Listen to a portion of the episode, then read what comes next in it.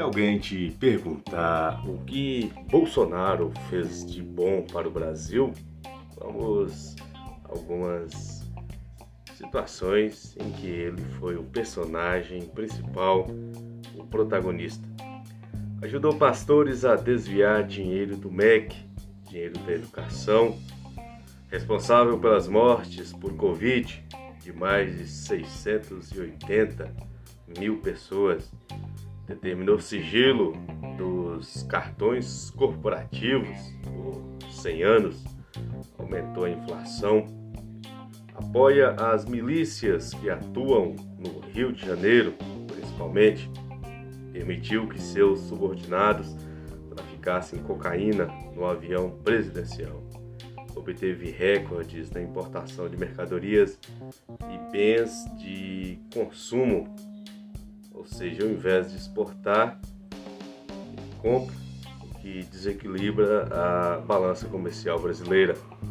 Ajudou os filhos na compra de imóveis pagos com dinheiro vivo, proveniente das rachadinhas empregou milhares de militares, muitos recebendo mais de 100 mil reais por mês. Tirou direitos trabalhistas dos servidores federais, permitiu o aumento absurdo dos preços dos combustíveis e depois diminuiu um pouco para mascarar ou com politicagem, nível eleitoreiro. Sabemos que isso não foi correto. O gás de cozinha teve aumento estratosférico, fez voltar a inflação, criou o projeto Casa Verde e Amarela, que não entregou nenhuma unidade de moradia popular. Fez o Brasil voltar ao mapa da fome, fez do Brasil um país isolado do mundo. Mente ao dizer que fez a transposição do Rio São Francisco até o sertão cearense foi contra o Bolsa Família, mas aprovou o Auxílio Brasil de 600 reais somente na questão de compra de voto para se reeleger. Não distribuiu uma única cisterna ou caixa d'água para os nordestinos. Acabou com a indústria cinegráfica brasileira. Incentiva a invasão de terras indígenas.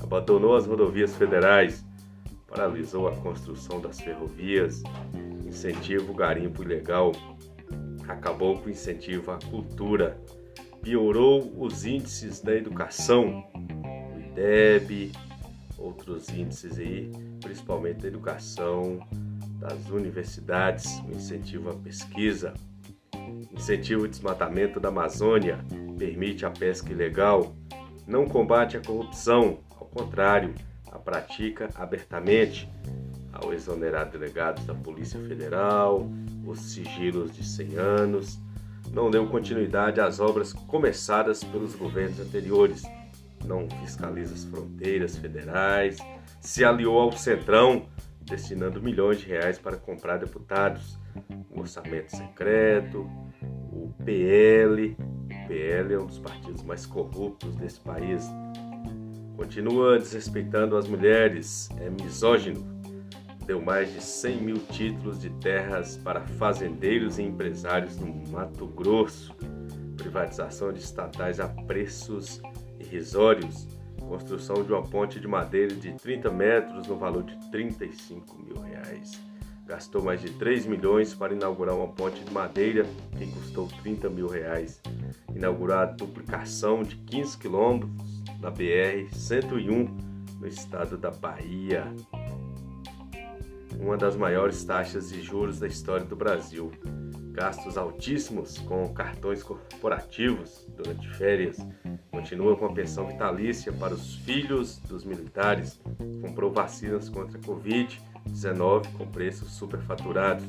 Apoia manifestações contra o STF escondeu as falcatruas debaixo do sigilo de 100 anos. Usa o nome de Deus e as igrejas evangélicas para enganar o povo. Lembrando que evangélico é aquele que acredita, mas o crente é aquele que vota em Bolsonaro. É a favor de um Estado menor e com menos interferência na vida das pessoas. Permite que as indústrias aumentem os preços e diminua a gramatura cortou verbas das universidades e institutos técnicos federais. Se diz defensor da família, mas já casou diversas vezes, além de ser um adúltero, confesso.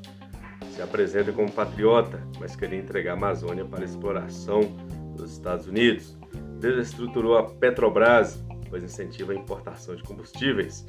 Faz os brasileiros passar vergonha em todos os países do mundo transformou as forças aéreas em órgãos políticos e politiqueiros, persegue os movimentos sociais. Ao liberar a compra de armas, acabou beneficiando as milícias e quadrilhas. Ninguém sabe para onde o dinheiro do Brasil está sendo aplicado. Não há fiscalização. Com seu jeito tosco, não é convidado para nenhuma região nenhuma religião ou reunião com os líderes mundiais é genocida, golpista, incompetente, psicopata, homofóbico, racista, fascista e misógino. É possível votar em um candidato com todos esses defeitos? O Brasil está em suas mãos. Você vai refletir. Temos duas opções. A menos ruim, na minha opinião, é aquela que vai fazer com que o país seja democrático. A gente carece de outros líderes, mas os que temos agora são esses dois e você vai escolher. Professor Flávio Lima, professor 5.0, capacitação Google Workspace, transmissão de lives e podcast. you